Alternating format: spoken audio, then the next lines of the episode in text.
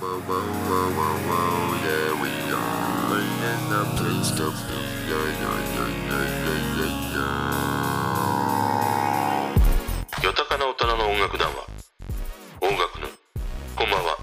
勘介ですここでは毎日通り過ぎてきた曲や新しく出会う曲など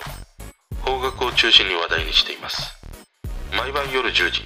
トークをアップしているので番組フォローよろしくお願いします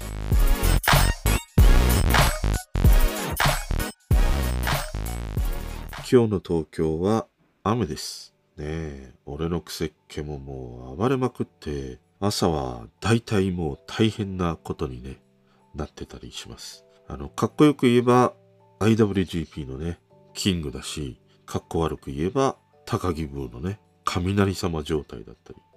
するという。まあでもこういう雨の日は全てのこうやる気がそがれる代わりにこう感受性の感度が高くなるようでどうでもいいことに何かを感じたり見たもの聞いたものからね言葉が湧いてきたりもするというね、えーそんな日ですね。でそういう日はもうね歌詞です。で最近その邦楽ののオープンチャットで共有してもらうことでいろんな曲をね聞いたりまた知るということが多くてそれが楽しいんだけどふと振り返るとねうんうんいいいいっていうね。その噛み砕かずに消費してしまっているなっていう。その少し前のようにこう歌詞に耳を傾けるということがぐっと減ったなっていう。そんなこともあってね今日はなんかこう心に波紋を広げてくれるようなそんなこう小石のようなね歌詞の曲がないかなと思いまして。あの昨晩オプチャでね質問したところまたそれぞれの人はねそれぞれに自分に刺さった曲というものをね教えてくれてその中で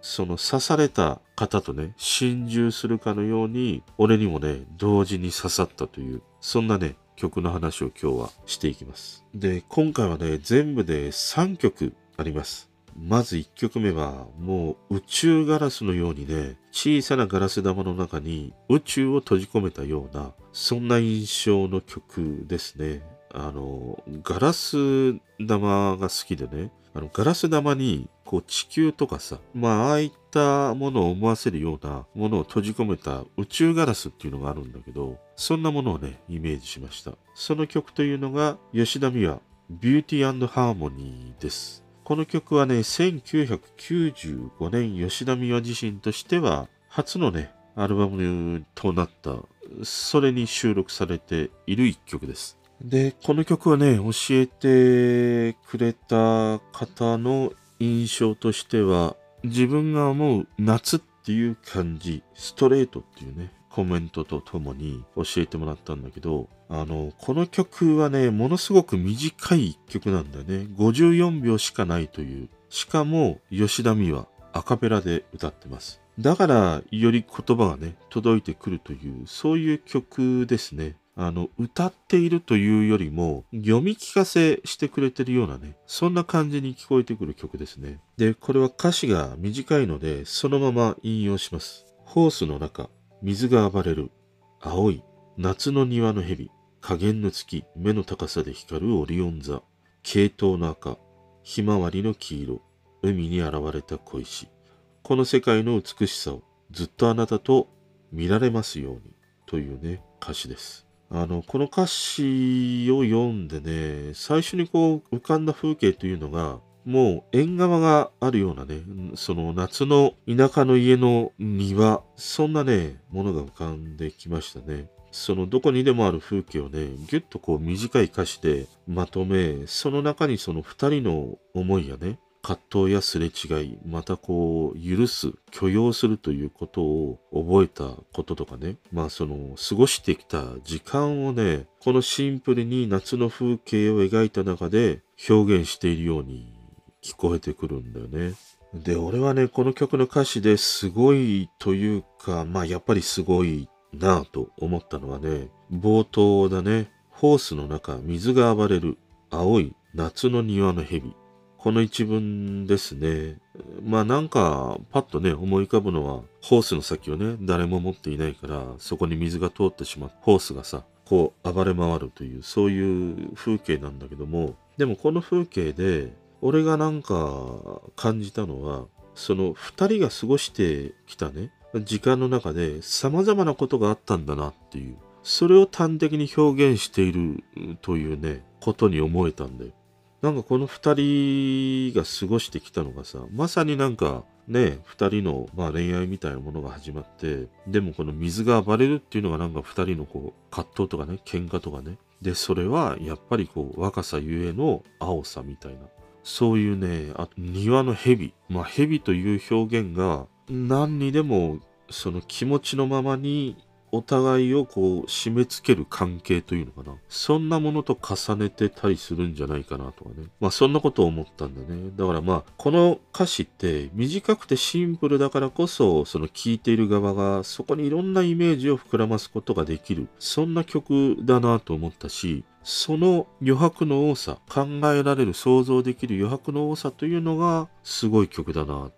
俺はね、思いました。そしてね、2曲目。これはね、毎回もう100円玉を入れて遊ぶ、あのガチャガチャのように何が出てくるんだろうとワクワクさせてくれるね、曲をまあ毎回送り出してくれる。佐藤萌歌、ラブバッツですね。この曲は昨日リリースされたばかりの曲で、彼女としてはね、メジャーデビューのシングル曲となります。あの、以前にも彼女の曲の話をしたことがあるんだけど、まあ、毎回なんかね、彼女の曲というのは、ねえねえねえ、ちょっと聴いてよ聴いてよっていう感じでね、肩を叩いてくる。そんな曲にね、溢れてたりしますね。で、ちょうどおととい放送された深夜の歌番組、TBS のプレイリストこの番組に彼女がね、出演していたんだけど、あの、彼女の曲というのは全て自分が経験したことを描き、それをこう、いかに他人事のように書けるか。そうすることで、その誰が聞いてもね、自分事のように聞こえるというふうにね、話してたんだよね。でも俺は彼女の曲は全て彼女自身事のようにね、聞こえてくるし、そこに惹かれる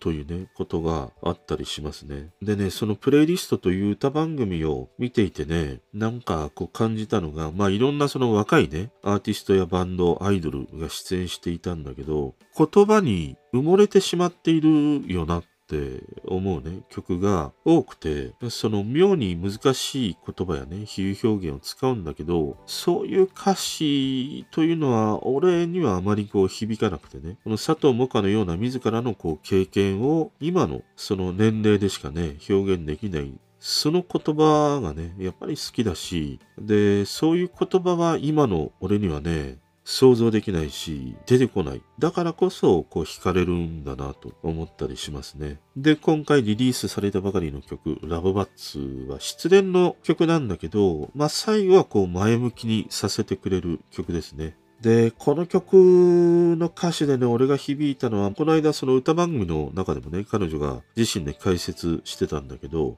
最初に出てくる、間違えてないよ、もっと強く言ってていうね、歌詞と、ラストにもこの歌詞がまた出てくるんだけど、このね、最初に出てくる間違えてないよ、もっと強く言って、で、最後に出てくるこの歌詞。意味がね、変化してくるんだよね。最初の間違えてないよ、もっと強く言ってっていうのは、もう、別れ間近。同棲していたことは間違えてはないよって言ってほしくて、まだこうやり直せるね、わずかな願いみたいなものが込められている。で、ラストの間違えてないよ、もっと強く言ってっていうのは、まあ別れてしまって同性を解消したことというのは、二人にとっては間違いではなかったんだよと結論付けてほしい。もうその句読点をね、打ってほしいっていう、そんな風に俺にはね、聞こえてきましたね。あとね、あのー、この歌詞の中で多分男はこういう言葉が言えないし書けないよなと思うね、ものがあって、それがね、二人は乾ききった花瓶にさえ気づかないの。とかね。あと、枯れる前にきちんと水をあげなきゃ。家族みたいな仲の二人は家族になれないまま。歌うんだよね。もうこれさ、あの、せいろがん一瓶ね、水なしで飲み干したぐらいのね、苦い思い出が蘇りますよ。本当に。ただね、こういう俺は彼女自身の経験を歌詞に書く曲というのはね、やっぱり好きだなと思える、そんな一曲でした。そして最後3曲目。これは昨日の方角ののオプチャーで教えてもらったんだけど、その貼られたね、リンクをクリックして、イントロが流れてきた時点ですでにもう涙の糸が震え始め、歌声が聞こえてきてもう終了でした。もうなんかやっぱり俺は何かにやられているのでしょうかね。3曲目は手島葵一番星ですね。この曲は2019年彼女の14枚目のアルバム、葵ワークス2に収録されている一曲ですね。あの、彼女がもう14枚ものアルバムをリリースしているというのはね、知りませんでした。で、俺はね、なぜか今まで手島葵聞いてきませんでした。その理由というのはね、今までちょっと自分自身ではよくわからなかったんだけど、でもこの曲を聴いて、その理由というのがね、なんかはっきりとわかりました。あの、この彼女、手島葵の歌声はね、どの曲であっても、俺を悲しい気持ちにさせるからなんだなと思いました。あの、この悲しい気持ちっていうのはさ、いろいろあるんだよね。まあ、悲哀の感じに用いるさ、悲しいっていうね。あの悲しいもあるし、衣と口と書くね。哀愁の愛のあの悲しいもあるし、あと愛情の愛と書くね。悲しいというね。ものもあって、とにかくそのいろいろと歌詞がどうこうという以前に、歌声でもうそれだけの思いがね、湧き出てしまうっていうことなんだなっていう。だからもっとわかりやすく言うと、疲れてしまうんだね。だから俺は彼女の曲をあまり聴かなかったんだなと思いました。そしてこの一番星という曲。この曲もね、やはり俺にはしんどくて疲れてしまう曲だったりしましたね。ただね、その抗うことができない感情の揺さぶりに、もう仕方がないと。いい曲なんだよなと受け入れました。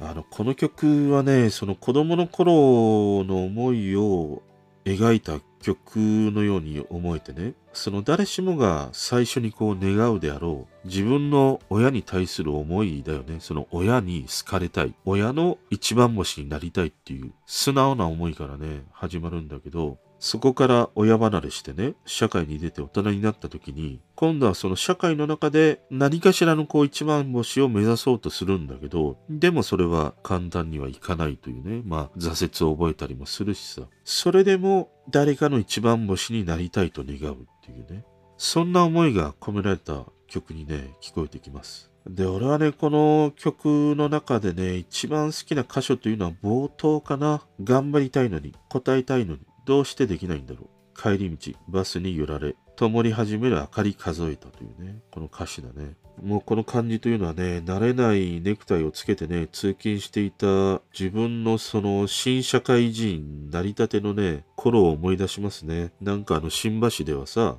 ね、おっさんたちが酔っ払ってネクタイをね、鉢巻きのように巻いて、わけのわからないね、雨乞いのような歌とさ、踊りを披露しているという、その横で俺はさ、なんかヤンキーのね、お兄ちゃんに絡まれて、付け慣れていないネクタイをさ、ぐいぐいとさ、わしづかみにされてさ、締め上げられているような、そんなね、苦く苦しい時の感じだよ。もうね、わけが わかりませんね、この状況。俺も話しててね、わけがわかりません。ということでね、今日はこの方角ののオプチャで教えてもらった曲とか、また歌番組からね、あ、歌詞がいいなと思った曲の話をしてみました。そしてね、ぜひ、なんか、この曲の歌詞がいいんだよとかね、この曲を聴いて歌詞がね、妙になんか昔刺さってしまったんだよなとかね、元気づけられたんだよなとかね、そういうね、その思い出のある歌詞の曲があったらね、ぜひ教えてください。それでは。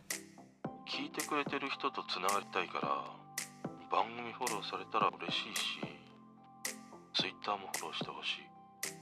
俺の知らない曲とか教えてもらいたいな。今日も聞いてくれてありがとう。